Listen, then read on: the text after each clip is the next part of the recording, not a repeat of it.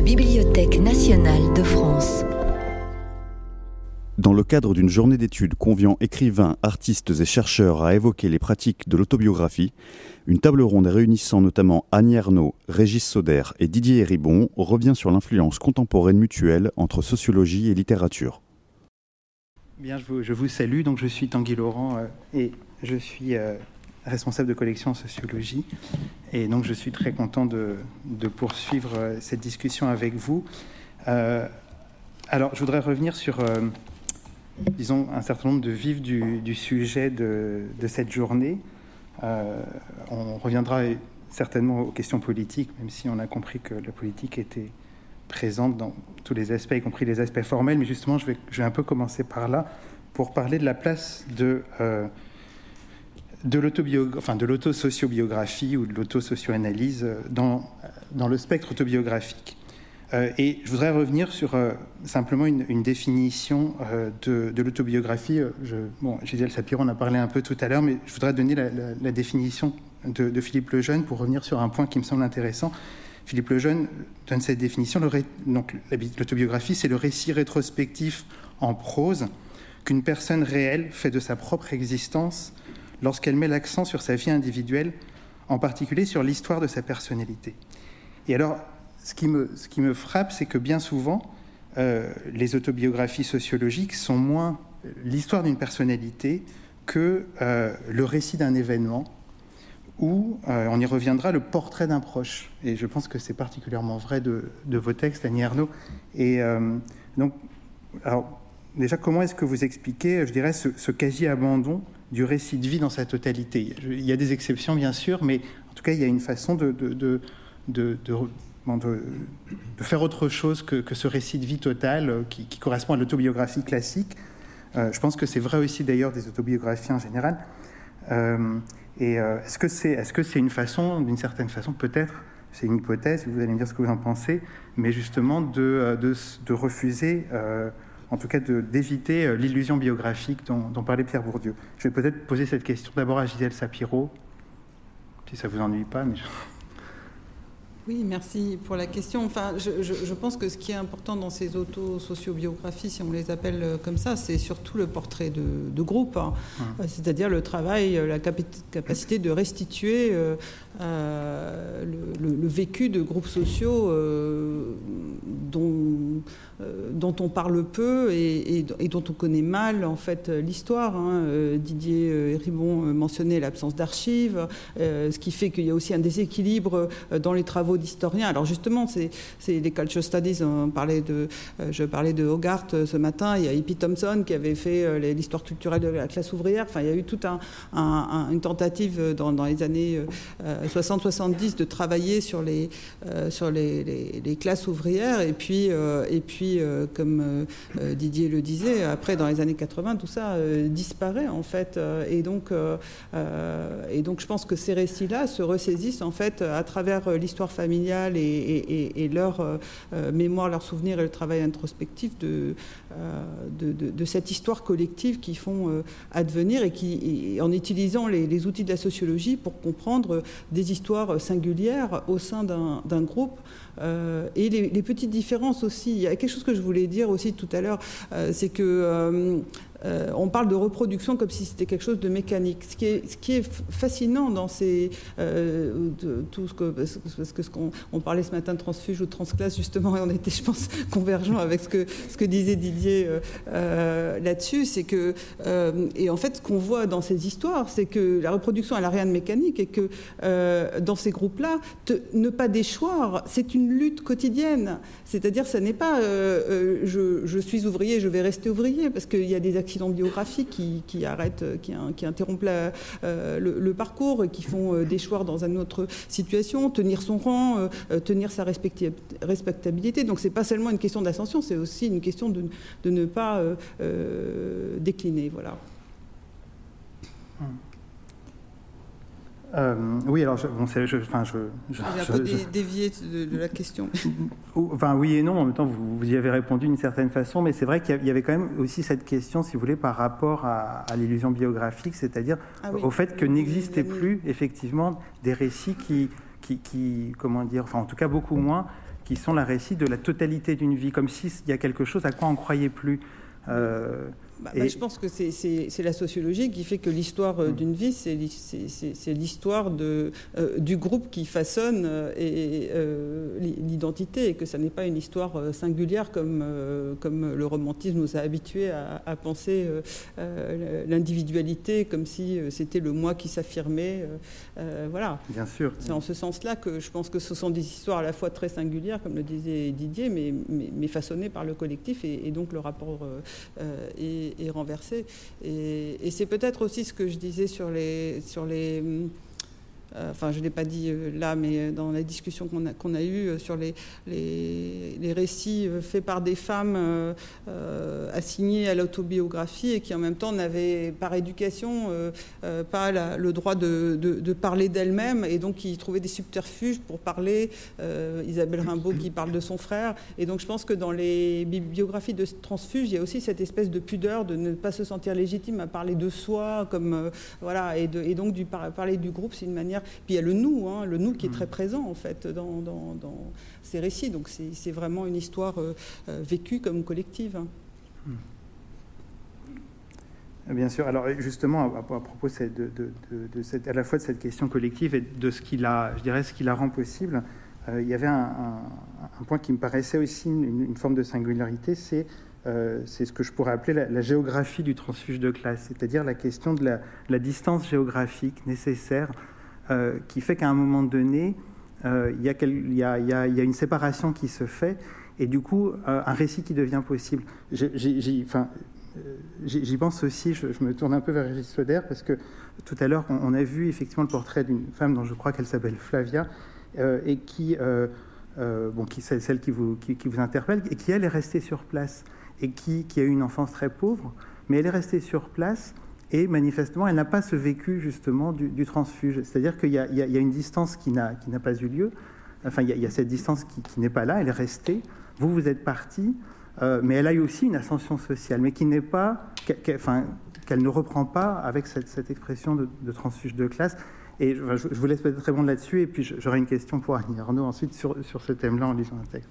Bah, en effet, on voit bien dans, son témoignage qu'elle opère ce voyage social hein, tout en restant au même endroit. Et, il y a tout un tas d'exemples de, euh, gens qui vivent cette expérience sans, euh, sans que la géographie s'y mêle. Et j'ai le sentiment que, effectivement, mettre de la distance, euh, ça permet aussi de, regarder les lieux et, le territoire autrement. C'est-à-dire que le regard que je porte quand je reviens avec ma caméra pour, pour montrer des choses que peut-être Flavia, en étant, en vivant à côté de ces maisons fissurées ne, voit plus et que effectivement euh, cette distance-là permet de réinterroger les traces euh, du passé et quand on vit euh, dans ces traces au quotidien, on, doit aussi s'adapter de cet environnement-là. Le, faire sien, peut-être ne plus le questionner. enfin, je ne dis pas du tout que c'est ce qu'elle fait, hein, mais en tout cas, moi, cette distance-là, elle me permet en effet de, réinterroger le cadre et de poser un territoire qui était notre territoire avec Flavia, avec Mohamed, avec euh, ce groupe de, gens euh, avec qui je partageais ce collège. Euh, et chacun avec son, voyage social qui est plus ou moins long, livre des éléments de, de réponse à, hmm. à tout ça. Hmm. Et alors justement, enfin, c'est par rapport à cette question de la distance et de la géographie, il y a, il y a, un, court texte dans, dans, la place d'Annie Arnaud que, que, je voudrais vous lire et je voudrais vous demander, Annie Arnaud, peut-être de, de, le commenter justement par rapport à cette question de la distance. C'est dans un, un, moment absolument décisif, euh, c'est c'est vraiment euh, après, après la mort du père et c'est le moment de la décision d'écrire. Dans le train du retour, le dimanche, j'essayais d'amuser mon fils pour qu'il se tienne tranquille. Les voyageurs de première n'aiment pas le bruit des enfants qui bougent. D'un seul coup, avec stupeur, maintenant je suis vraiment une, bourgeoise et il est trop tard. Plus tard, au cours de l'été, en attendant mon premier poste, il faudra que j'explique tout cela. Je voulais dire, écrire au sujet de mon père, sa vie et cette distance venue à l'adolescence entre lui et moi. Une distance de classe, mais particulière, qui n'a pas de nom, comme de l'amour séparé. Euh, et en fait, ce qui, ce qui m'a intéressé dans ce, passage, je vous laisser le dire, mais il y a, a ce moment du train. Enfin, voilà. il est vrai. Il est vrai que pour moi, lorsque vous venez d'évoquer ce thème, euh, cette question, euh, pour moi, effectivement, la distance euh, de classe ou distance sociale se confond pour moi avec la distance géographique. Et d'une certaine façon, elle s'est et c'est confondu très tôt, puisque euh, on retrouvera, euh, quand mon, le dernier livre que j'ai publié, Mémoire de fille, c'est ce, départ de chez moi euh, sera d'une certaine façon déjà une, mise à distance et une coupure avec le milieu, le, pensionnat, une petite ville qui ne dépasse pas 7000 habitants. Et une autre distance viendra avec le départ pour la grande ville, Rouen. Et encore un autre départ, ce sera pour l'Angleterre. Et, euh, il y aura à nouveau un retour euh, en Normandie, mais euh, il y aura, et je ne pense pas que ce soit du tout un hasard, la rencontre d'un garçon très loin, dans les Alpes, et, euh, et, finalement, je serai, je resterai en Haute-Savoie. alors que mes parents sont toujours dans le même lieu, dans le même endroit. Et je crois que ce sont des étapes successives et, ce passage, effectivement, et, c'est le train, le train dans mon imaginaire tient effectivement la place toujours euh, d'une séparation, d'un changement, d'une modification. Euh, et, c'est, euh, outre que dans ce texte de la place, il n'y a rien qui soit inventé, il est certain que c'est ce, retour, ce retour, le, terme, le mot retour, c'est toujours très important, c'est ce retour chez, chez mes parents après une absence totale de, qui était, je crois, de deux ans ou trois ans, euh, qui d'un seul coup euh, montre toute l'étendue de, euh, de la distance sociale, parce que c'est une distance, effectivement, une distance de classe, mais je, à cette époque-là, je ne peux pas penser, et en fait, je ne le penserai jamais, que entre, enfin, je ne sais pas, euh, mes parents et moi, euh, ça puisse s'appeler une distance de classe. Euh, distance, oui, distance sociale, oui, mais le terme, le terme de classe, si, on peut le dire quand même, puisque le terme je suis devenue une bourgeoise, c'est très clair. C'est très clair, et, et eux, alors eux, que sont-ils? Eh bien, ce sont, voilà, c'est ce que je vais développer, c'est-à-dire euh, des, grands-parents paysans, euh, des parents ouvriers, petits commerçants. Donc de toute façon, euh, ils ne sont pas des bourgeois. Ils ne sont même pas des petits bourgeois. Donc cette distance géographique, pour moi, elle a joué un très grand rôle. Elle a joué un grand rôle dans l'écriture.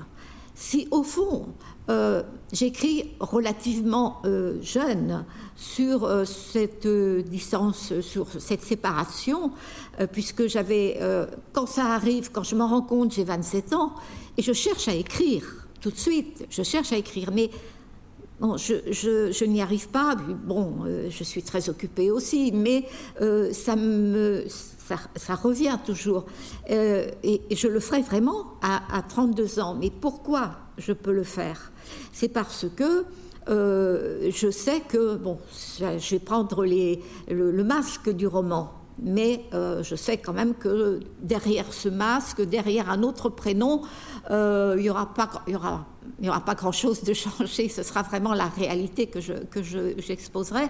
mais c'est que m'en sépare plus de 600 kilomètres de mes parents. Ils ne vont pas, ils sont pas, pas de mon père, mais ma mère et toute la famille que j'ai euh, est là-bas, très loin, et, que euh, et puis je porte, euh, voilà, je porte là où je suis, je suis connue comme comme professeur, mais c'est à ce moment-là, c'est au fond, ça ne compte pas. Ce qui compterait le plus, ce serait que ma famille le sache, que ils vont le savoir, ça c'est sûr, mais je ne pense pas être publié, enfin j'en sais rien, mais ça va être un choc pour moi d'apprendre que, je, voilà, que mon livre est pris. Euh, c'est quelque chose qui me bouleverse énormément parce que je sais que euh, voilà, je m'expose complètement, je m'expose complètement. Euh, mais une fois qu'on a commencé à s'exposer, bon, c'est pas difficile après. Voilà, c'est tout. Et je, je, je, je, réagis à une chose que vous avez dite vous paraissiez presque embarrassé par la, de, dire que vis-à-vis de vos parents, vous étiez dans une distance de classe, comme si vous vouliez. Et j'avais juste une, suggestion, enfin une proposition, qui était au fond, est-ce que c'est pas justement une distance de place, puisqu'on a parlé de la place tout à l'heure, au début, en début de matinée, et de la différence entre place et classe. J'ai l'impression que ça, ça vous va mieux d'une certaine façon de dire que c'est une distance de place, sans gommer du tout la question sociale, bien entendu, au contraire mais qui correspond. Je, je, préfère qu'on laisse en suspens euh, cette question, voilà. parce que euh, au fond, qu'est-ce que ça change à mes textes? Hum, hum. Je ne sais pas. Euh, voilà, c'est c'est dans le commentaire. Hum. Hein, c'est dans le commentaire.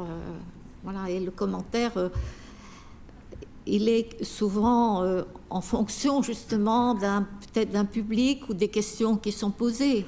ça n'est pas toujours, il n'est pas toujours identique le livre s'appelle La place. Et euh, oui, je voudrais euh, alors, revenir sur une, autre question géographique, encore un peu, mais en, lien avec celle-là. Euh, alors, c'est dans le prolongement et c'est quelque chose qui m'a été inspiré par une remarque que fait Rosemary Lagrave, dont on a parlé ce matin, évoquée notamment par Gisèle Sapiro. donc, c'est un, livre que, je vous recommande et qui a été publié trop tard pour qu'on puisse inviter Rosemary Lagrave. Il, est paru en 2021. Euh, mais elle, remarque qu'il y a une, représentation très importante des, transfuges de, classe venus de milieux disons, urbains et périurbains, et beaucoup moins de textes euh, écrits par des auteurs venus du monde rural. Alors, il y a, bon, il y a, évidemment l'exception de Bourdieu, et puis il y a sa propre exception à elle, Rosemary Lagrave. Euh, mais il y, a, cette question aussi dans, cette géographie de, ces, villes euh, villes en général moyennes ou petites villes, euh, parce qu'on parle des grandes villes de province, et en plus de la périphérie de ces villes-là. Euh, comment est-ce que vous vous situez par rapport à cette question du milieu rural? Je veux dire, qu'est-ce que ça qu'est-ce que ça signifie pour vous? Est-ce que j'aurais peut-être posé la question à, Didier Ribon et, est-ce que, est que, vous pensez qu'il y a une autre, une autre forme de socialisation et qui expliquerait éventuellement cette, je dirais cet effacement, enfin en tout cas cette moins grande représentation du milieu rural? Ah, ça, je ne sais pas. Je ne vais pas commenter le livre dont vous parlez que j'ai trouvé épouvantable et, et homophobe. Ah, euh, épouvantable. Oui, c'est un livre homophobe qui commence par dire euh, il y a un déni du genre chez les. Il n'y a que les hommes qui écrivent euh, sur ces questions euh, de trajectoire sociale, de transfuge de classe. Et euh, quand ce sont des, il y a des hommes gays, Didier Ribon et Édouard Louis, qui bien sûr disent qu'ils ont été traités de gonzesses quand ils étaient jeunes, mais qui ne s'objectivent pas comme hommes s'objectiver comme homme gay, victime de la norme sociale, de la norme sexuelle, c'est s'objectiver comme homme. Et elle, il ne pose pas les questions en termes de genre si ça c'est pas euh, si hmm. exclure l'homosexualité des questions de genre, c'est une perception, c'est euh, une démarche homophobe puisque euh, elle installe une une idée qu'il y aurait comme ça la, différence, le genre, ça serait la différence biologique, enfin c'est un différentialisme biologique, les hommes et les femmes, au sens, et que les, comment dire, sa trajectoire a été universitaire a été beaucoup plus facile que la mienne. Euh, j'ai été affronté à l'homophobie, euh, ce qu'elle n'a pas été. Elle ne s'objective pas comme femme hétérosexuelle, comme femme hétérosexuelle blanche. Euh, combien il y a de femmes noires directrices d'études à l'école des hautes études. Donc on ne peut pas évacuer toutes les questions en disant moi je suis une femme et il n'y a pas de femmes qui écrivent l'autobiographie. Je peux citer 50 femmes en Allemagne, Daniela Dorcher, Denise Ode, au Canada, Caroline Dawson, en, Allemagne, Aminata Touré, etc., etc. Aux États-Unis, Bell Hooks. Le nombre de femmes qui, en Angleterre, Lindsay Hanley, le nombre de femmes qui ont écrit ça, elles les évacuent qu'elle ne les ait pas lues, on ne peut pas tout lire, mais quand elle dit qu'elle n'existe pas, elle les efface. celui qui est féministe, c'est moi, parce que je cite tous ces auteurs, euh, Caroline Kay Steedman, etc. Et elle dit qu'elle n'existe pas, que euh, au fond, euh, après Annie Ernaux, il y a une seule femme qui a osé faire l'analyse du transfuge de classe, de la transfuge de classe, c'est elle. C'est faux, c'est faux, c'est homophobe quand elle, est, quand elle évacue l'homosexualité des questions de genre. Je, tout ça pour dire que je ne vais pas commenter ce livre, je ne vais pas en parler. Ah bah, si, vous êtes en train de le faire. Vous n'appelez pas à le commenter d'ailleurs. C'est simplement. Non, non, non, non. sur, la question, sur la question urbaine, rurale, euh, de fait, moi, je suis, je suis né dans une famille ouvrière. Euh, très très pauvre, euh, où le, le, urbaine, comment dire, et le, la généalogie familiale et donc sociale que je retrace, comme, comme Annie d'ailleurs, sont des, des généalogies euh, euh, différentes parce que euh, moi j'étais dans une ville moyenne, Reims, et que Annie était dans une ville où, en effet, plus proche de, de, l'ancrage rural, de, la ruralité, que, que, que, moi. Et donc, de fait, il, le, les, trajectoires sont forcément différentes, euh, le rapport à la ville, le rapport. Mais, on voit bien comment la distance géographique s'installe nécessairement. Annie va à Rouen, et moi je quitte Reims pour aller à Paris. Euh, comme je l'ai dit tout à l'heure en me disant euh, que j'allais vivre mon homosexualité, c'est le parcours typique des des, gays qui habitent dans des petites villes et qui vont. Euh, le, grand livre de George Chauncey, euh, Gay New York, montre très très bien, que j'ai traduit chez Fayard il y a quelques années, montre très bien ça, comment il y a l'attraction de la grande ville de New York pour tous les, gays euh, qui, vivent dans des petites villes, à la campagne, etc. Donc c'était une, une, une, nécessité géographique de, quitter la, ville où j'ai tout fait, j'asphyxiais en tant que jeune gay mais aussi en effet d'introduire une distance géographique avec ma famille pour aller dans des lieux où euh, hum. la culture, euh, les universités, les librairies, la vie culturelle, intellectuelle, etc., euh, prospéraient, ou du moins après le, livre qui m'a le plus marqué quand j'étais adolescent, c'est les mémoires de Simone de Beauvoir, sa description de la vie intellectuelle à Paris, Sartre, les, Montparnasse, Saint-Germain-des-Prés j'avais ce fantasme-là. Donc, c'est un livre qui a, qui a euh, parmi, quelques autres, mais c'est un des livres qui a déterminé mon existence, si je puis dire. Et là, on voit bien comment, d'ailleurs, un, livre, une autobiographie écrite par une femme, euh, qui, n'était pas la plus bête euh, de celles qui ont écrit sur toutes ces questions, parce qu'elle était, c'était intellectuelle, politique, théorisée.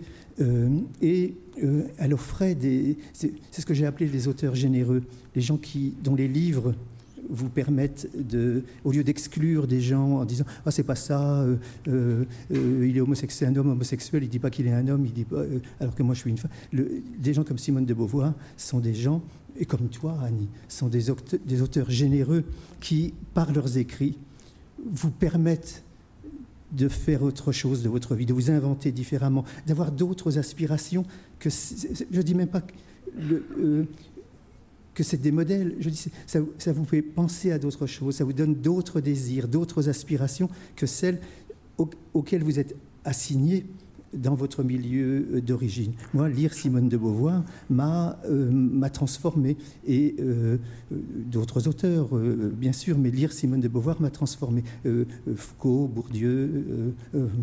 Excuse-moi de dire ça parce que tu es là, mais toi, ce sont des auteurs qui, m'ont aidé qui m'ont qui, aidé à me transformer, à m'inventer, à écrire. Je n'aurais pas écrit Retour à Reims si tu n'avais pas écrit La Place, si tu n'avais pas écrit euh, Une femme, si tu n'avais pas écrit La honte. Euh, je ne vais pas faire la liste de, tous tes livres, euh, mais comment dire, parmi les gens qui m'ont... il y a Beauvoir, Bourdieu, toi, et mon livre donne dans cette succession-là, donne ensuite une, une, filiation. par exemple, Édouard Louis, mais en Allemagne, il y a eu un, article récemment dans un journal allemand disant qu'il y avait une prolifération d'autobiographie sociologique, euh, d'auto-analyse sociologique euh, au cours des dernières années, un nouveau genre euh, littéraire, littérature sociologique, de, récit de vie sociologique, et le journal appelle ce, nouveau genre le genre héribon. Alors été très flatté, mais ça veut dire que ce que, parmi lesquelles beaucoup de femmes d'ailleurs dans ces, autobiographies sociologiques, euh, j'étais très, très flatté, très heureux, euh, mais je me dis que ce que nous faisons a des effets. Et donc il faut faire attention à ce que l'on dit dans ce que nous écrivons, euh, qui ne soit pas comme ça des, censures, des, des jugements. il faut... Sartre, Beauvoir, Bourdieu ont été des, des auteurs généreux, c'est-à-dire. À, propos de Bourdieu, je, enfin, je me permets juste de. Je ne voudrais pas vous interrompre, mais. Oui, moi, je, voudrais quand même dire que euh, tu as cité euh, de tête euh, Rosemary Lagrave dans sa préface. Moi, je n'ai pas lu ce que tu dis, et par ailleurs, euh, je pense qu'elle elle se place effectivement dans euh, une autobiographie qui est très honnête, qui est très approfondie, où, elle convoque toute, toute l'origine de sa famille, ses frères et sœurs, etc., et, et son parcours, et que, en effet, il n'y a pas tant d'autobiographie de, parce que c'est une véritable autobiographie, ce n'est pas un roman, c'est vraiment l'autobiographie, une autosociobiographie, comme vous voulez, d'une femme qui est à mon âge à peu près, et qui, euh, euh, et, on n'a pas cet, exemple-là euh, d'une sociologue. donner 150, ben alors tu dis en Allemagne peut-être, mais en Allemagne, en, Angleterre, aux États-Unis, en alors Amérique latine, en Autriche, en Suisse. non, elle, ne les connaît pas, mais, non seulement elle les connaît pas, mais elle dit que les femmes n'écrivent pas. Euh, c'est totalement. Non, c'est pas ce qu'elle dit. Si, c'est ce qu'elle dit. moi, je ne veux pas qu'on lui fasse. Je veux pas qu'on lui fasse de procès, de procès sur son absence. Je, veux juste dire une chose par rapport au livre de. Parce que j'ai, en lisant ce passage, j'étais aussi un peu surprise de, la question du, genre. Non, non, mais, non, mais je pense que c'est. En fait, c'est parce que. Non, non, je, vais. Non, mais elle, de genre, euh, non, non, mais je, je, pense que c'est pas ça qu'elle veut dire, parce que je me suis arrêtée, j'ai relu le passage pour comprendre, parce qu'effectivement, euh, quand on te lit, ou quand on lit euh, Hogarth, ou quand on lit, il y a des passages entiers sur les femmes dans la classe ouvrière, la description de la situation particulière. Donc, c'est pas que ça n'est pas. sans parler de, de, la question de l'homosexualité, ça paraît une évidence. Euh, je pense que ce qu'elle veut dire, c'est qu'il y a un point aveugle euh, qui est, euh, pas, enfin, pas d'ailleurs particulièrement, mais que de dire que les conditions d'accès au monde universitaire, au monde intellectuel, est différente pour les hommes et pour les femmes, et que chez les hommes, il y a des conditions à cette époque plus favorisées plus favorisée. Euh, je pense que c'est tout ce qu'elle veut dire dans ce passage. Euh, et, euh, et c'est pas de dire qu'il n'y a pas. Comme ça. Oui, bon, je... Je vous propose de. Enfin, je, peux ajouter un point, sur, non pas sur, sur ce livre dont je ne veux plus parler, le, sur le livre de Philippe Lejeune que vous, et sa définition de l'autobiographie. Je n'ai pas une grande admiration pour ce livre, mais c'est un livre qui a été, qui, qui a eu, qui a été important. Oui. Il, décrit. C'est le premier livre sur l'autobiographie. Oui, oui, mais c'est pas tellement ce livre-là qui me gêne, c'est l'usage de ce livre. Il, décrit quatre auteurs, je crois Sartre, Gide, Léris, je crois que c'est que des hommes. non, ça c'est dans le pacte autobiographique. Et, dans ce livre, il donne une définition d'autobiographie définition classique, etc. C'est dans les années 60 comment dire, c'est un livre qui a, qui a été, qui a été, qui a été important. Excuse-moi. Tu as raison de rectifier. Un livre qui a été important. L'usage de ce livre, c'est que chaque fois qu'on fait autre chose que ce qu'il décrit dans ses analyses, on vous dit ah, c'est pas de l'autobiographie. Euh, Philippe Lejeune a dit. Bah, oui, avant on me disait Lénine a dit, maintenant on me dit Philippe Lejeune a dit. Le, non, le. J'ai l'impression de défendre là euh, tout le monde. non, mais non, attends, euh, attends, excuse-moi. Le, le, quand Édouard Louis dit ce que j'écris, ce sont des livres autobiographiques. Il y a toujours, pardon, le professeur de littérature euh, qui vient dire Ah non, Philippe Lejeune a donné. Et, comme si on ne pouvait pas inventer d'autres choses. Tu as fait voler en éclats avec la place. Tu as fait voler en éclats la définition que Philippe le Jeune donnait de l'autobiographie. Tu as fait voler en éclats euh, la définition euh, avec une femme. comment dire le, Je crois que c'est ce qu'on essaye de faire. donc, euh, comme si on, il ne pouvait pas y avoir d'autres formes d'autobiographie et qu'on ne pouvait pas réinventer, on ne pouvait pas inventer de nouvelles formes. Et je suis étonné que tu défendes un livre qui, serait prêt, dont les, dont les défenseurs seraient prêts à te censurer parce que ce que tu fais ne correspond pas à la. C'est un, livre de prescription. C'est un livre de recettes. C'est un, livre de prescription. Non, excuse-moi, mais Philippe Lejeune, euh, écoute, tu, je sais pas, moi j'étais encore euh, avec lui euh, il y a quelques années, mais il a évolué d'une façon incroyable. Il est le premier. Il a écrit 7 ou 8 livres ou 10 livres depuis le pacte autobiographique. On ne peut pas se reporter à ça. Je dis, je parle, sur, je, parle de l'usage du, de, ben oui, du livre, où on dit euh, quand on dit que ça c'est vrai, euh, j'ai cité une phrase de Christa Wolf dans, dans, dans euh, je ne sais plus quel livre, où elle dit il est plus facile d'inventer son passé que de s'en souvenir. Et c'est une, très, très, une phrase très très forte quand on écrit sur son passé, que parfois le rapport à la vérité factuelle, à la véracité de ce qu'on dit, est est tangent parce qu'on on s'en souvient, mais euh, de fait, Christophe a, a, raison. Il est plus facile de l'inventer que de s'en souvenir. Euh, c'est une phrase un peu comme ça, euh, abrupte, mais qui a, une force. Et de fait, quand on me cite des passages, quand je vois citer dans des articles ou dans des, passages de Retour à Reims, je me dis, oulala, là là, mais est-ce est-ce que c'est exactement ça qui s'est passé? Est-ce que c'est quand ma mère a lu Retour à Reims, elle me dit tout est, elle me dit tout est faux dans ton livre, c'est un vrai roman. Alors, je lui ai dit. J'ai justement une question à je lui ai dit, non, maman, je crois que tout est vrai, tu le sais très bien. Et elle m'a dit, peut-être, mais tu n'avais pas besoin de le raconter. Alors, je me suis posé la question.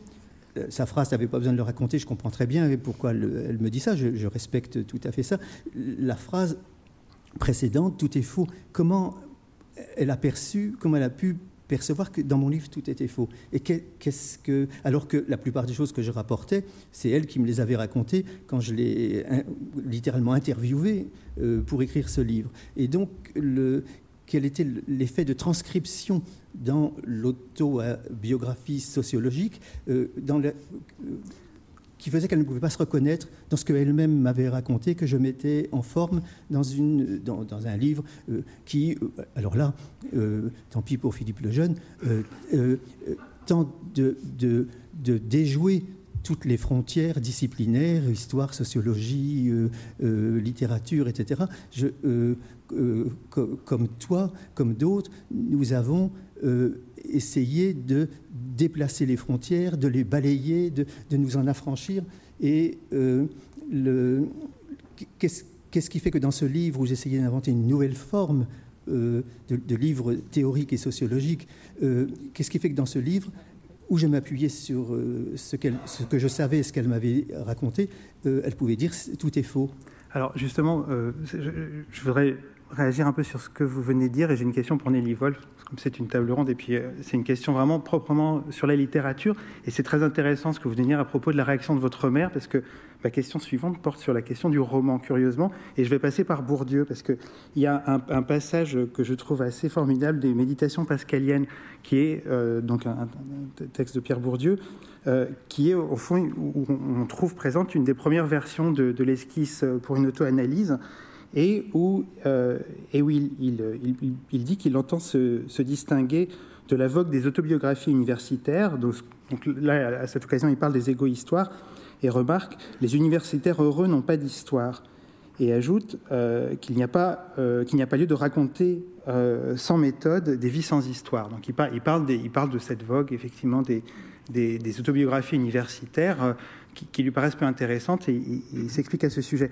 Et or, enfin, pourquoi je vous parle de ça? Parce que il me semble que euh, ça peut passer pour une question provocante, ça n'est pas du tout. Donc, mais il me semble qu'il y a, à travers les questions géographiques dont j'ai parlé tout à l'heure, la question de la distance, la question de cette polarité, notamment entre la province et Paris, entre les petites villes, les grandes villes, la campagne, la ville, etc.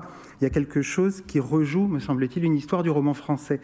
C'est-à-dire que le, roman français, le roman du 19e classique, c'est beaucoup une histoire, c'est beaucoup l'histoire de cette polarité. Et euh, je me demandais si justement il n'y avait pas une sorte, je dirais, euh, d'inconscient romanesque, euh, quand bien même par ailleurs ces textes-là refusent le roman, est-ce qu'il n'y a pas quelque chose qui se joue aussi dans la réception? Et je pense à, votre mère, Didier Ribon, quand vous dites c'est du roman, est-ce qu'il n'y a pas quelque chose de cet ordre-là qui, voilà, donc je vous pose la question à vous, Nelly Wolf.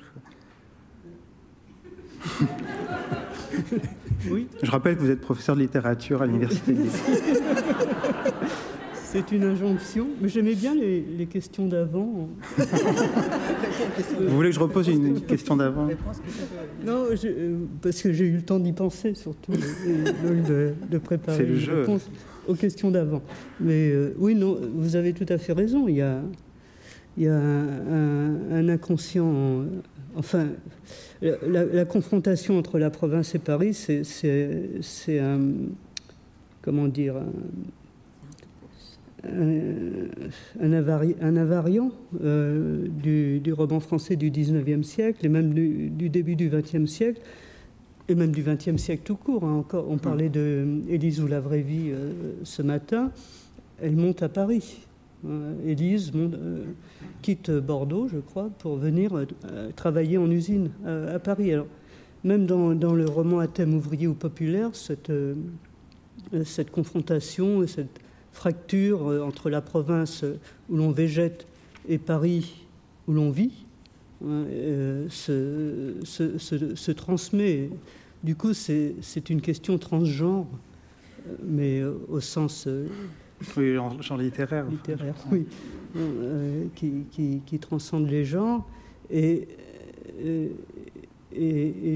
sans doute, euh,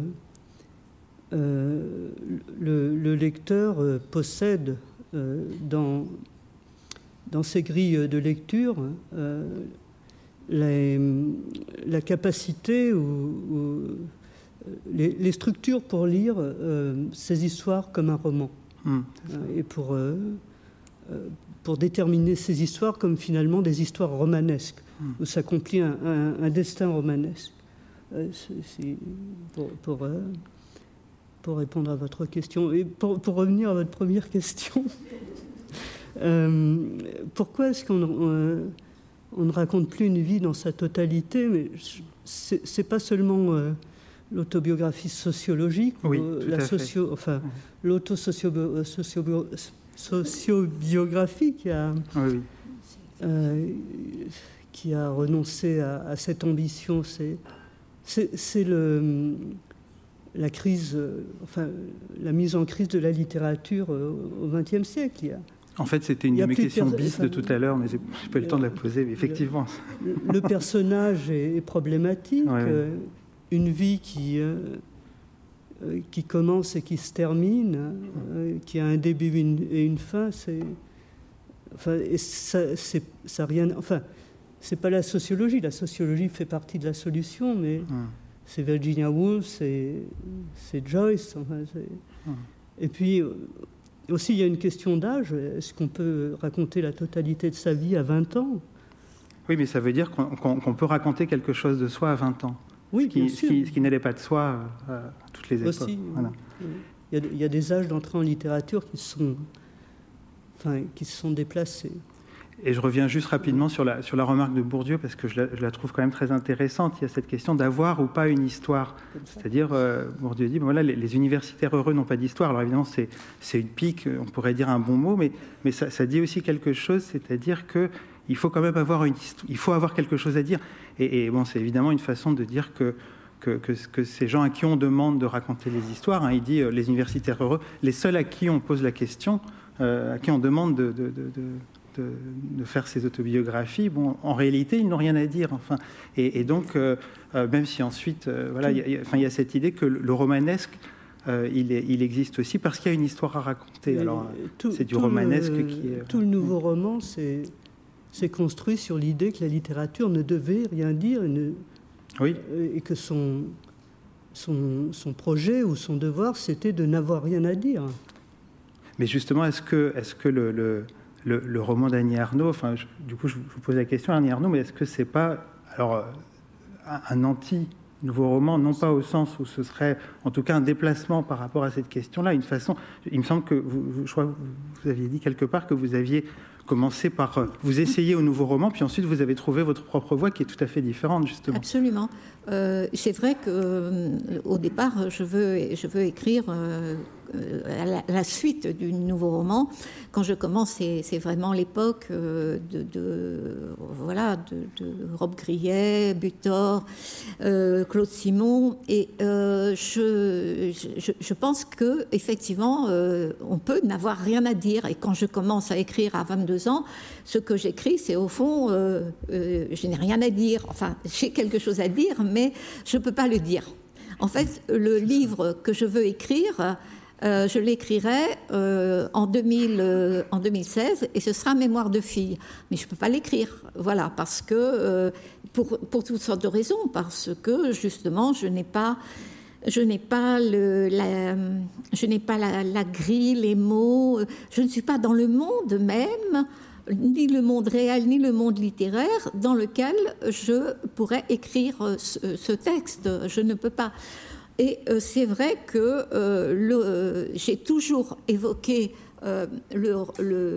l'écriture, l'écriture vraiment, je veux dire, de réaliste, parce que les armoires vides sont, on ne peut plus réalistes, euh, que à partir du moment où justement, moi, je suis rattrapée par une histoire qui est vraiment, qui est vraiment profonde, réelle, et qui, euh, et qui me paraît euh, d'un seul coup comme étant la, la- seule possible. Et il y a, euh, si vous voulez, bon, euh, je vais dire un peu comme Édouard Louis dans son dernier livre, c'est à 20 ans, il dit euh, je, veux écrire, mais j'ai rien à écrire. Quoi. Euh, voilà. Ah oui, c'est ça. Ben, euh, moi aussi, à 20 ans, j'ai j'ai rien à écrire. Et puis, euh, le, temps, le temps passe, euh, voilà, euh, et j'ai- en quelques années, en fait, j'ai plein à écrire. Voilà, c'est euh, c'est un peu comme ça que ça se résume, même si ça fait un peu ancien de dire ah mais on n'a rien à dire et puis maintenant on a quelque chose à dire et pourtant pourtant c'est un peu comme ça que ça se passe tout de même. Mais si, si tu me permets de faire un commentaire sur ton, ton travail, tu, tu es entré dans la littérature un peu. euh, tes livres n'étaient pas attendus. Tu as, tu as déjoué les, les, les frontières disciplinaires, tu as- tu- les, les normes disciplinaires euh, de- de- de- du champ littéraire. Tes, livres n'étaient pas attendus. Ils sont un peu entrés par euh, réfraction. Exactement, c'est ce mot que, que je cherchais, par réfraction dans le, dans le champ littéraire. Euh, avec un accueil d'ailleurs parfois, euh, Oui. euh, comment dire, pas très généreux, pour reprendre le mot que j'employais tout à l'heure, euh, sur tes premiers livres. Et 30 ans après, cette effraction qui a fait voler en éclats justement toutes les, toutes les injonctions disciplinaires, le roman c'est ceci, l'autobiographie c'est cela, tu as tout fait voler en éclats. 30 ans après, ton œuvre est reconnue comme une œuvre majeure. Enfin, c'est pas, c'est, pas sur ce point-là. c'est pas je- le sujet, oui. Non, c'est pas le sujet. pas le sujet, ça. Si on est là, c'est, c'est que tout le monde le sait. Euh, mais elle est reconnue comme une œuvre non seulement majeure, mais qui a une fécondité. Tu es quelqu'un qui a, dont les livres ont produit quelque chose dans la littérature. Dans le... Moi, comme je l'ai dit, je n'aurais pas écrit Retour à Reims si tu n'avais pas écrit euh, tes livres. On a fait un débat à la foire de Francfort. euh, tu te souviens? Je- À une question, mais quand j'avais, quand j'écrivais Retour à Reims, j'avais les livres d'Annie Ernaux euh, euh, sur un coin de ma table. Et quand j'arrivais pas à, écrire, je euh, me reportais au livre d'Annie et euh, je m'apercevais qu'elle réussissait à dire en une phrase ce que je n'arrivais pas à dire en une page. Et le, comment dire, tu, tu, tu as euh, produit quelque chose. Édouard Louis te doit beaucoup, mais je ne sais pas, on pourrait citer, encore, on ne va pas faire des listes, mais on pourrait citer beaucoup, beaucoup d'écrivains et d'écrivaines qui, qui ont écrit à partir de toi, gr- grâce à toi. Tu as pas, pas nécessairement en, en t'imitant, mais c'est comme un effet d'autorisation. Tu as ouvert, tu as ouvert des portes. Et ça, je, je pense que ça n'est possible que parce que quelqu'un un jour a justement ouvert les portes sans se préoccuper de euh, ce qu'est ce qu'est la définition d'un roman, ce qu'est la définition de, de, l'autobiographie. Ce que le, quand, tu dis, d'ailleurs, je, je, crois que c'est dans La Place, euh, pour rendre compte des vies soumises à la nécessité, la littérature n'est pas possible, ne m'est pas possible. Mm. Et donc je vais écrire sous la littérature. Euh, j'imagine qu'il doit y avoir beaucoup de commentaires sur cette idée d'écrire sous la littérature, qui est une très très belle idée. Enfin, euh, c'est pas à moi de, la commenter, mais je trouve que c'est une idée très très forte. Qu'est-ce que c'est qu'écrire sous la littérature? Et d'une certaine manière, le, tu as aidé beaucoup de gens en, en levant cette hypothèque de l'injonction euh, à la belle littérature, à la belle forme, à euh, l'écriture blanche sous la littérature, c'est pas du roman, etc. Et puis cette œuvre-là s'impose comme une œuvre littéraire. Tu as redéfini la littérature. Et donc, c'est pour ça que toutes ces. Et, quand Bourdieu s'en prend. Euh, je sais que Bourdieu avait une grande admiration pour, pour les livres d'Annie. J'en ai de nombreuses reprises parlé avec lui quand Bourdieu s'en prend au, récit de vie, c'est évidemment pas ce que euh, Annie euh, a fait qu'il visait. Excusez-moi, il y a Gisèle Sapiro qui. Ah, pardon, pardon euh, vous voulez parler J'ai une vue un peu transversale, donc ça me permet. Non, non, mais j'allais dire la même chose. En fait, ce texte là que, que, vous mentionnez, ce qu'il qui dit sur dans l'illusion biographique, les récits de vie, en fait, c'est à l'époque c'est Daniel Berthaud et c'est comment on hmm. introduit les récits de vie en sciences sociales avec l'idée d'une linéarité du, du récit de vie, c'est pas du tout sur c'est pas du tout sur la, ce qui se passe en littérature. Au contraire, il mobilise le nouveau roman pour dire voilà, on a la littérature elle-même a déconstruit justement l'idée d'une vie construite de A à Z euh, avec une téléologie, avec une, orientation. Et euh, euh, alors, je vais diverger sur un point avec Nelly. Ça, ne nous arrive pas souvent, mais je pense que le nouveau roman dit quelque chose, parle de quelque chose. ah oui, d'accord. Je sais, j'étais lu. Voilà, il dit qu'il ne parle de rien, mais en fait, il parle d'événements qui ne sont pas ceux qui sont dans, les, dans la narration habituelle, dans les histoires habituelles. D'ailleurs, il est discrédité aujourd'hui. Ben, vous allez aux États-Unis où on dit bah, nouveau roman, ça a détruit la littérature parce qu'il ne parle de rien, il raconte pas d'histoire, etc. Comme si euh, il fallait des histoires euh, pour faire exister la, littérature. Et, il se situe à, euh, je sais pas, dans la route de Flandre. bon, il, parle de quelque chose, d'un événement traumatique qui revient par la mémoire. Nathalie Sarraute, elle parle de tout ce qui se passe dans, l'infra, euh, euh, dans, les discussions. Des, exemples, Claude Simon, Claude Simon tous les événements qui. Oui, c'est ça. La guerre, les événements qui Voilà. Donc ce sont des événements qui sont justement ceux qui bah sont jamais explicités, jamais nouveau roman chimiquement pur. Hein, ah ce, que, je voulais dire, alors sur les questions de définition, alors moi je suis d'accord que, enfin, ne faut pas s'arrêter à des définitions et qu'on n'est pas là pour définir. Et je voudrais citer un livre qui n'a pas été cité, qui est celui de Jacques Lecarme et Eliane le Carme Tabonne sur l'autobiographie, qui, à mon avis, est intéressant, même si maintenant il est déjà daté par rapport à, ce qui s'est écrit depuis, mais qui, du coup, euh, avait une approche, euh, à mon avis, plus, à la fois plus complexe et plus littéraire de, la question du, rapport entre littérature et écriture de, soi.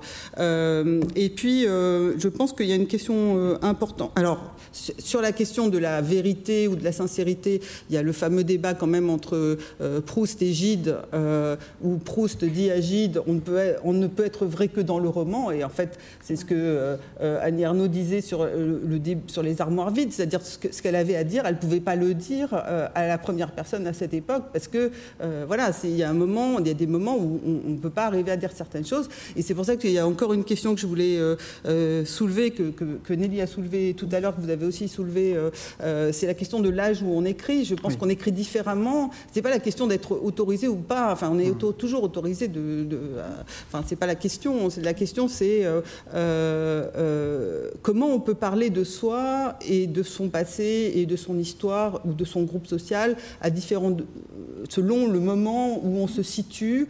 et voilà, je pense que ça, c'est une question intéressante pour comparer en fait les différentes, les, différents récits. je préfère parler de, récits dont on a parlé aujourd'hui et, comment comment, voilà, à 20 ans, il y a peut-être toute la violence vécue qui, ressort parce qu'on est encore dedans, et puis plus tard, eh bien, on peut avoir justement une distance plus objectivante. Enfin voilà, donc je, pense que ça, c'est une question plus pour interroger ces, textes et comprendre comment ils sont positionnés aussi les uns par rapport aux autres.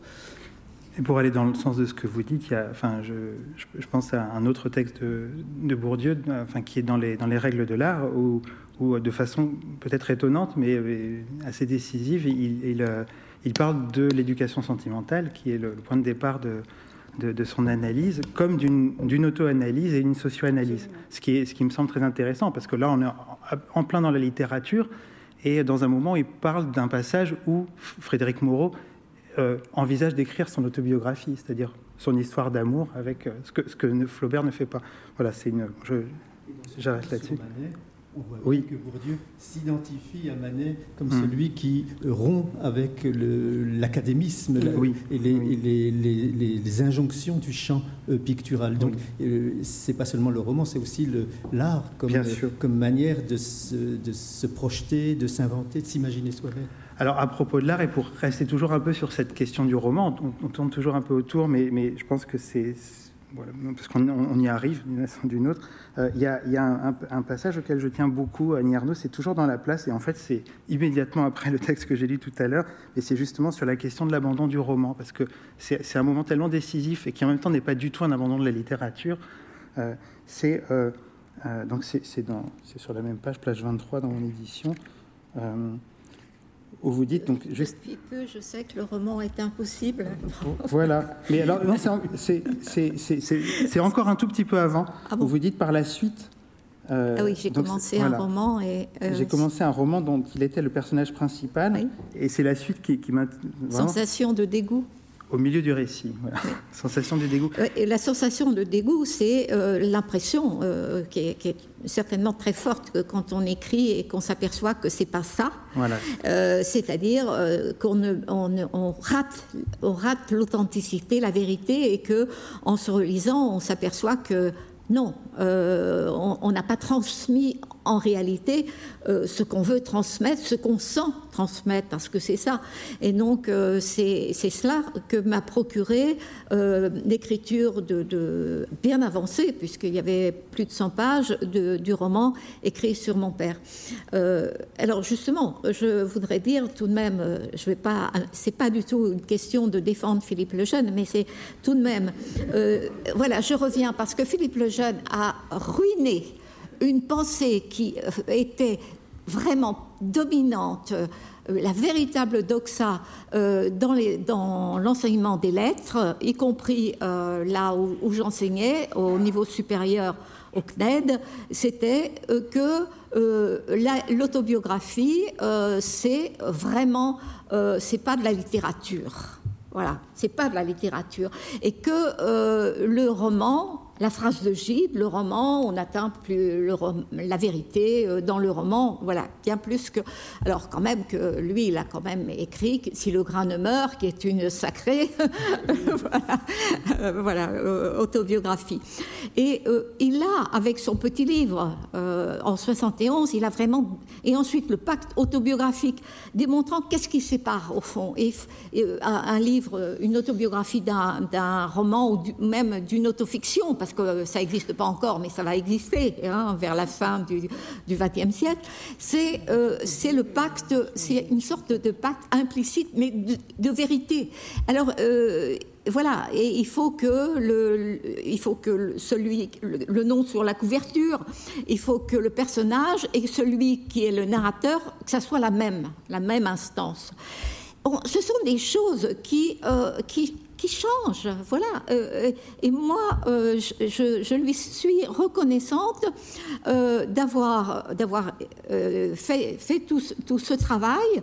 D'abord parce que j'avais choisi d'enseigner de, à l'époque où il y avait des UV, hein, c'est des unités de valeur, hein, des unités de valeur, d'enseigner l'autobiographie et à travers Rousseau, Chateaubriand et Stendhal. Mais je m'étais intéressée à tout ce qui pouvait relever grâce donc à le jeune qui c'était des, des, auteurs que j'aurais jamais spécialement lus. Hein. et voilà, donc ça a changé, ça a changé le, ça a changé de champ littéraire. Je Alors conteste, je... conteste pas ça du tout. Ce que, ce que je contestais, c'est comment, puisque tu dis qu'il a ouvert des portes et rendu des choses possibles, c'était une innovation et tu disais contre la doxa de l'époque. Ce qui me gêne, euh, c'est que celui qui a l'œuvre de celui qui, les livres de celui qui a ouvert des portes euh, est aujourd'hui utilisé pour les fermer et à installer une nouvelle doxa. Euh, je n'ai rien contre les professeurs de littérature, hein, pas, mais j'en connais deux, ou trois qui brandissent Philippe le Jeune en chaque occasion en disant Philippe le Jeune a dit, Philippe le Jeune a dit, la définition de Philippe le Jeune. Et je dois dire, quelle que soit l'admiration ou l'intérêt qu'on trouve au travaux de, Philippe Lejeune, je m'en fous des définitions de Philippe Lejeune. Quand il s'agit d'écrire et d'essayer de, de, montrer quelque chose, de dire quelque chose.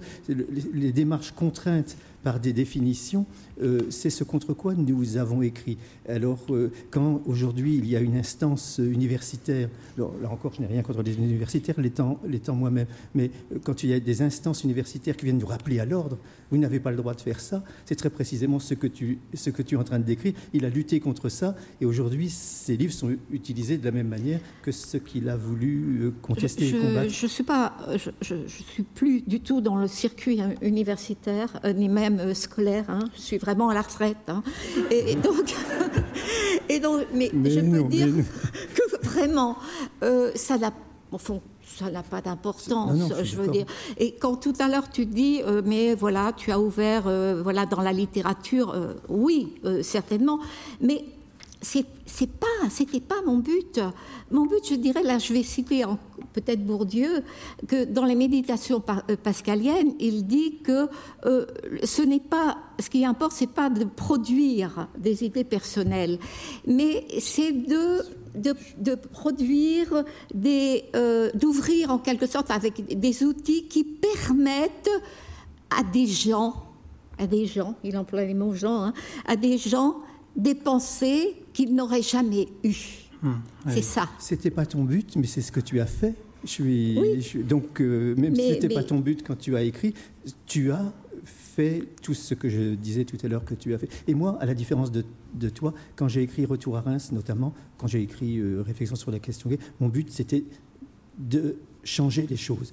De changer la, sociologie, changer la théorie, changer la philosophie, changer l'utilisation de la littérature dans le champ théorique, etc. Moi, j'avais ce but-là, de, changer les choses. Alors tu dis, toi, tu n'avais pas ce but-là, mais comme c'est ce que tu as fait malgré, malgré toi, ou, oui, à, côté, à, côté, de toi, si je puis dire, indépendamment de toi, non, nos, démarches, nos, démarches, aboutissent, je crois, au, même résultat. Si on écrit des choses nouvelles, il faut, il faut aussi des formes nouvelles. Oui, c'est oui, euh, ce que tu as fait. Je me permets juste de vous. Oui, pardon, pardon. Non, c'est parce que justement, il y a des gens en face de vous qui, je crois, aimeraient vous poser quelques questions. On a vraiment très peu de temps, mais si on peut prendre une ou deux questions. La, disputation. Voilà. en tout cas, je vous, enfin, je vous remercie beaucoup pour cette table ronde, ce que vous avez dit.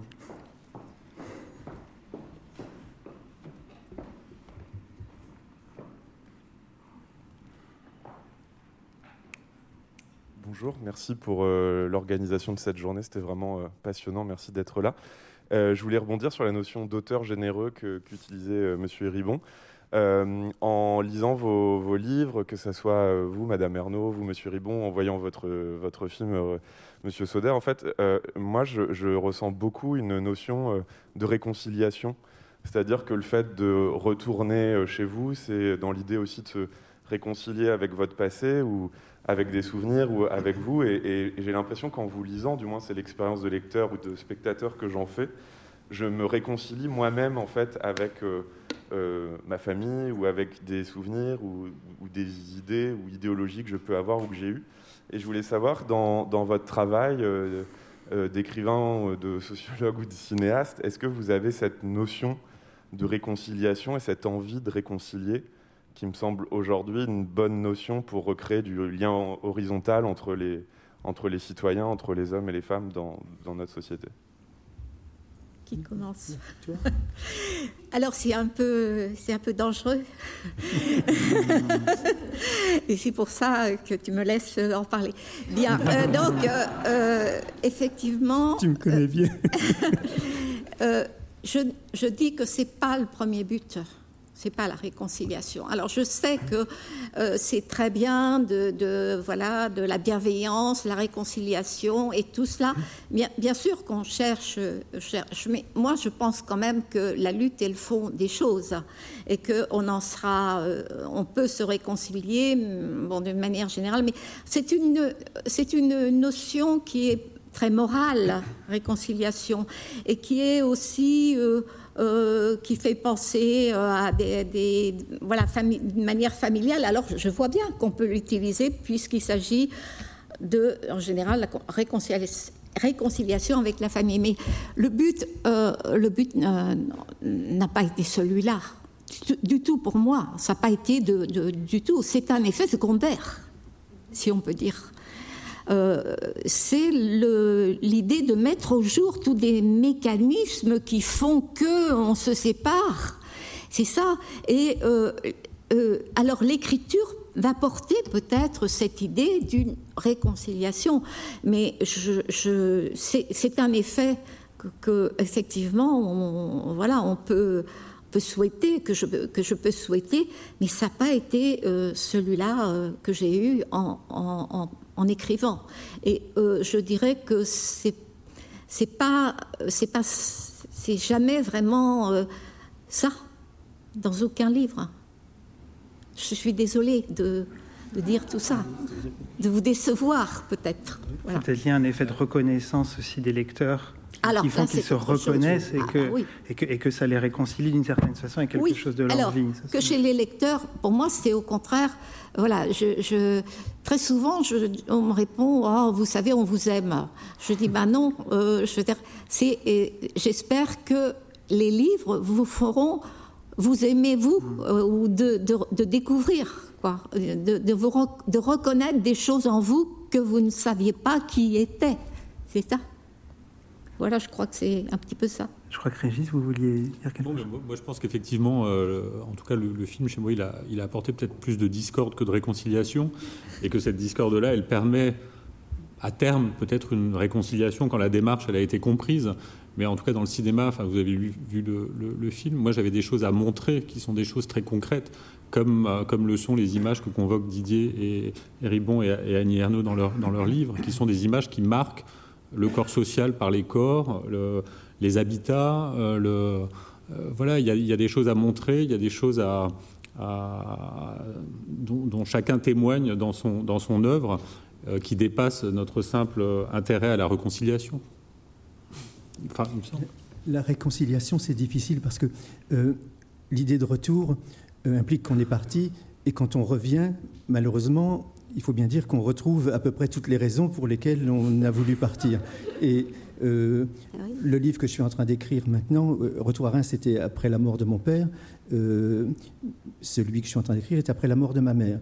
Et je raconte certaines scènes où j'arrive chez elle, où la télé est toujours allumée, et son racisme obsessionnel pénible, comme il fait que euh, au bout d'une heure, je n'en peux plus et euh, je viens la voir, je prends le train, je vais la voir et j'ai envie de partir. Et, euh, quand, je lui, maman, quand je lui disais, maman, arrête de dire des choses comme ça, tu sais bien que je, je n'aime pas ça. Et elle me disait, c'est pas toi qui vas me commander, je suis ici chez moi, je dis ce que je veux. Bon, et elle disait ce qu'elle voulait, de fait, mais euh, c'est pas toi qui vas me commander. Mais, mais c'était assez pénible. Le, elle voyait, euh, il y avait une émission où il y avait Yannick Noah, c'est une émission où un, artiste, un chanteur invite ses amis. Et elle me dit, tu vas quand même pas me dire qu'il a que des amis noirs. Euh, euh, c'est quoi tous ces noirs à la télé? Je dis, bah, si j'ai bien compris, c'est euh, une émission où l'invité invite ses amis. Elle me dit, tu vas quand même pas me dire qu'il a que des amis noirs. Alors, je dis, bah, écoute, il a les amis qu'il veut, c'est pas toi qui vas choisir ses amis. Et c'était des, conversations qui se terminaient toujours pas. Je me comprends. Le, des conversations qui aboutissaient toujours comme ça à une fin de. il n'y avait pas à discuter et ça ne servait à rien de discuter, si ce n'est de lui dire euh, je ne supporte pas ça et je, ne voulais plus te voir parce que j'en avais marre d'entendre ça. Euh, je reviens et j'entends ça à nouveau. Alors la réconciliation, euh, elle n'est pas facile. Comment dire c'est, Ma mère était quelqu'un avec qui je n'aurais eu aucun rapport si ça n'avait pas été ma mère. Et dire pendant 30 ans, je n'en ai pas eu parce qu'elle tenait ses propos. Une vieille femme euh, de 90 ans, euh, euh, comme ça, avec le corps marqué par la douleur, la difficulté, etc., mais qui, avait toute sa tête et qui, presque jusqu'au bout, et qui, disait des choses que je ne pouvais pas supporter. Donc la réconciliation. Alors je suis comme Annie, je n'ai pas écrit pour me réconcilier avec ma famille. J'ai écrit parce que j'avais entamé une sorte de rapprochement avec ma mère quand mon père est mort, euh, mais euh, je n'ai pas écrit pour me réconcilier, j'ai écrit pour comprendre en effet pourquoi j'étais parti, c'est-à-dire pour analyser, euh, pour faire un travail de, de, sociologie, de théorie politique, qu'est-ce que c'est qu'un individu dans une société, c'est-à-dire pour analyser la structure de classe de la société dans laquelle nous vivons et les effets que ça a dans les vies individuelles. et justement, je, disais à un moment que le, il fallait euh, remplacer le complexe d'Oedipe, euh, comme ça, le, grand concept de la, de la psychanalyse, quand on parle des rapports entre les enfants et les parents, par euh, la fréquentation du système scolaire. le temps de fréquentation du système scolaire, entre très court chez mes parents et plus long chez moi, c'est très exactement ce qui fait, ce qui introduit la distance. Or, cette distance-là, de, fréquentation du système scolaire, c'est-à-dire de maîtrise du langage, de capital scolaire, de capital culturel, de, centre d'intérêt, les amis, la politique, etc. Tout ça, vous ne l'effacez pas. Il n'y a pas de réconciliation possible. Ma mère était raciste.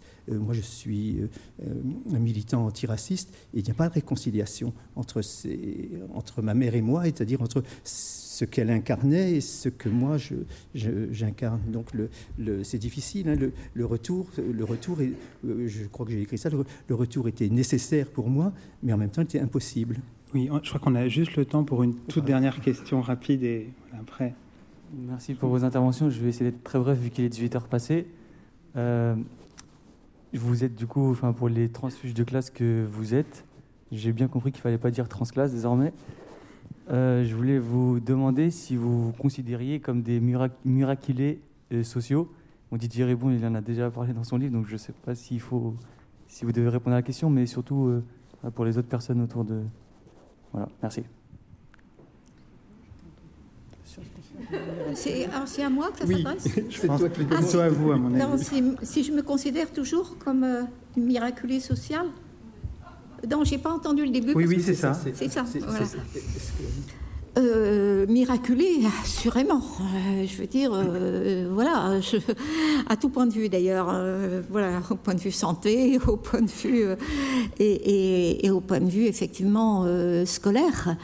mais je veux dire, maintenant, c'est, je veux dire, d'une certaine façon, c'est tellement ce n'est plus une chose qui, à laquelle, euh, je veux dire, euh, ce n'est plus une chose qui est dans le corps. Vous voyez C'est ça, je veux dire. Euh, j'ai écrit un, texte pour Bourdieu qui s'appelait La preuve, pour, pour Bourdieu, enfin, en, en, hommage à Bourdieu, qui s'appelait La preuve par corps.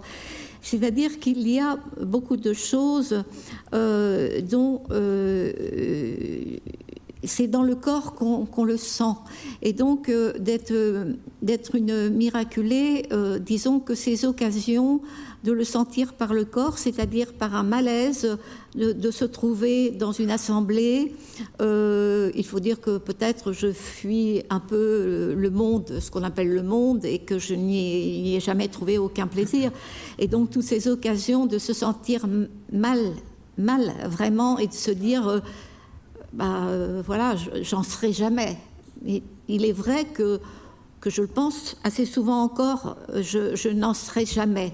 Qu'est-ce que je veux dire par là?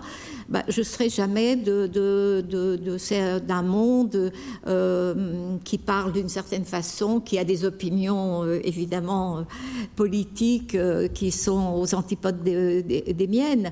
Mais ça n'est pas maintenant, je veux dire, voilà, est-ce que je sens, est-ce que je suis dans tous les moments de la vie une transfuge de classe, bien sûr que non. Bien sûr que non, je, ne le suis pas. Je, voilà, je suis euh, la plupart du temps, alors ça, je suis une femme, ça c'est sûr, hein. euh, je ne peux pas l'oublier, euh, rien ne me le fera oublier jamais. je veux dire, dans le monde, rien que de le de voir, voilà, j'appartiens à, ces femmes qu'on montre déshabillées, ou, etc., etc. Donc je sens très ça très fortement. Et dire maintenant que j'appartiens, euh, alors euh, je sais que de la classe sociale dans laquelle, enfin, dans laquelle je, je, suis objectivement euh, à la fois pour les impôts et pour tout, effectivement, c'est, alors si on, voilà, c'est la classe, alors on parle de supérieure, moyenne, et la dernière, on la, on la qualifie plus maintenant. Je ne sais pas comment on dit, la, la, la classe voilà. Les classes populaires. Alors, dans, chez Bourdieu, enfin chez Bourdieu, euh, vous savez, on disait, euh, dans, Les héritiers que j'ai reparcouru, on parlait des basses classes à l'époque. Hein. Vraiment les basses classes, oui. Euh, oui, donc voilà, la classe, la classe d'arrivée, elle est quand même, je, veux dire, elle est, elle est objective elle est objective. Alors maintenant, est-ce que les sensations que je peux éprouver, etc., euh, elles sont réelles? Ce sont celles qui sont, ben, sont celles qui sont au fond de mes révoltes, de, de, euh, mes choix politiques aussi certainement, et de euh, voilà de, de vous avez parlé du, film de François Ruffin qui va, qui va sortir, là je l'ai vu aussi, et euh, enfin je l'ai vu sur mon petit écran, mais euh, euh, c'est, voilà, je pense que euh, la sensation que tu évoques, tu dis ce bouleversement, etc. Moi aussi, je l'ai ressenti. Il y a une scène, par exemple, où il y a ces, femmes qui viennent s'occuper d'un vieux monsieur qui a, euh, eu un AVC, etc. Qui est euh, d'abord tout le travail de ces femmes. Évidemment, moi, ça me parle vraiment parce que c'est voilà, celle de mon enfance, c'est celle que je vois encore qui, qui travaille et et puis, il y a ce vieux monsieur qui, euh, qui, montre tout. Il dit C'est moi qui avais tout fait chez moi. Et ça, ça, je sais. Je sais que c'est le monde. C'est le monde des gens qui travaillent. Puis des, des, gens qui font quelque chose. Par exemple, rien, un tabouret. Euh. Et quelle fierté il y a. Et, et je me dis Si on ne comprend pas ça, ben, on n'est pas de ce côté-là, d'une certaine façon. Voilà, je crois. Je, sais, évidemment, on, est un miraculé social euh, toute sa vie, euh, ça, ne change pas. Il y a beaucoup de choses en moi qui, euh, sont liées à mon origine sociale, à la trajectoire que j'ai restituée dans, Retour à Reims. mais, évidemment, ce, sentiment, la, lutte quotidienne pour, être, pour que le miracle continue étape après étape, parce que c'est une trajectoire, c'est euh, à la fin, on a l'impression que ça a été des réussites, euh, mais c'est beaucoup d'échecs, beaucoup de difficultés, euh, beaucoup de, de douleurs. il faut s'inventer, se réinventer en permanence. Donc, je, je, suis toujours un miraculé, mais le, comment dire, à l'âge que j'ai, je n'y pense pas tous les matins. Mais je mets cette euh, idée que j'ai été un miraculé social, que, j'ai voulu euh, restituer une visibilité au milieu d'où je viens et qui était effacée de la visibilité publique, politique, etc. Je mets mon travail au service des vies euh, invisibilisés, méprisés, humiliés, euh, opprimés, etc. Vous pouvez mettre tous les adjectifs euh, que vous voulez. cette démarche politique comme, comme, comme celle d'Annie ou celle de, de, Régis, ces démarches politiques que nous avons, elles viennent aussi du fait que nous gardons une, une, énergie qui est portée par ce que Bourdieu appelait une saine colère. Il y a une saine colère dans ce que j'écris, et je crois qu'on la, sent, même quand je ne l'exprime pas de manière aussi claire. Vous, avez ça chez Édouard Louis. Et, Édouard avait dit au moment de, la crise, des, la crise je parle comme, je parle comme BFM TV, au moment de, la, révolte des Gilets jaunes, euh, où, ils étaient, euh, où ils étaient insultés à longueur de, journée dans les médias, euh, tous médias confondus. Édouard avait dit, je, quand j'entends les insultes contre les Gilets jaunes, je me dis, c'est de ma famille qu'on parle c'est de mon village, c'est de mon milieu, donc c'est de moi. Et il avait fait, un texte comme ça bouleversant sur vous insultez ma famille. Alors après, il ne faut pas s'étonner que les familles, les gens insultés et méprisés aillent voter pour le Front National, puisque c'est leur seule manière de lutter contre le mépris euh, dans lequel ils sont tenus. Et donc, ce travail que nous faisons, euh, tous les trois, euh, je, crois que c'est un travail politique et que l'impulsion, quand j'ai tous les trois, d'autres bien sûr, l'impulsion qui nous porte qui, anime notre écriture vient de ce statut de, miraculé. Nous avons conquis dans des lieux qui ne nous étaient pas ouverts, par effraction, des places, des positions que nous utilisons pour euh, rendre compte de ces vies euh, humiliées, euh, opprimées et méprisées. Donc ça, je, crois que c'est très important. Donc, est-ce que je suis toujours, est-ce que je me pense toujours comme un miraculé social? Si j'analyse ma trajectoire, oui. aujourd'hui, comme, comme Annie, je me lève pas tous les matins en me disant ah, faut pas que j'oublie que je suis un miraculé social. mais très souvent, d'ailleurs, quand je dis faut pas que j'oublie, très souvent, je me dis faut pas que j'oublie quand je, dis des choses euh, négatives sur ma mère, comme je, faut pas que j'oublie que c'est grâce à elle, parce qu'elle travaillait en usine, euh, que euh, je suis devenu ce que je suis devenu. J'allais au lycée pendant qu'elle, elle travaillait en usine pour que j'aille au lycée. Comme Annie a une très belle phrase que je cite d'ailleurs Ma mère vendait des pommes de terre toute la journée pour que je puisse aller écouter des cours sur Kant et Platon à l'université. Et ça, il ne faut pas l'oublier. Là d'où l'on vient, c'est aussi parce que des gens ont, voulu, nous ont permis de faire tout ça. Et malgré toute la distance qui peut me séparer de, ce qu'était devenue ma mère, de, ce qu'elle était, euh, il faut aussi, nos livres sont aussi des hommages à, tous ces gens qui ont été privés des études, de, la culture, du loisir, etc. Je, vous remercie vraiment beaucoup parce que je crois qu'on est tous d'accord pour dire que c'était une journée passionnante et qui nous a vraiment beaucoup, beaucoup apporté. Je, remercie tout le monde et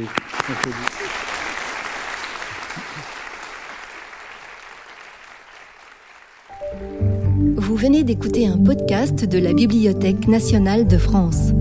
Retrouvez les conférences, rencontres et créations de la BNF sur toutes les plateformes de podcast ainsi que sur le site bnf.fr.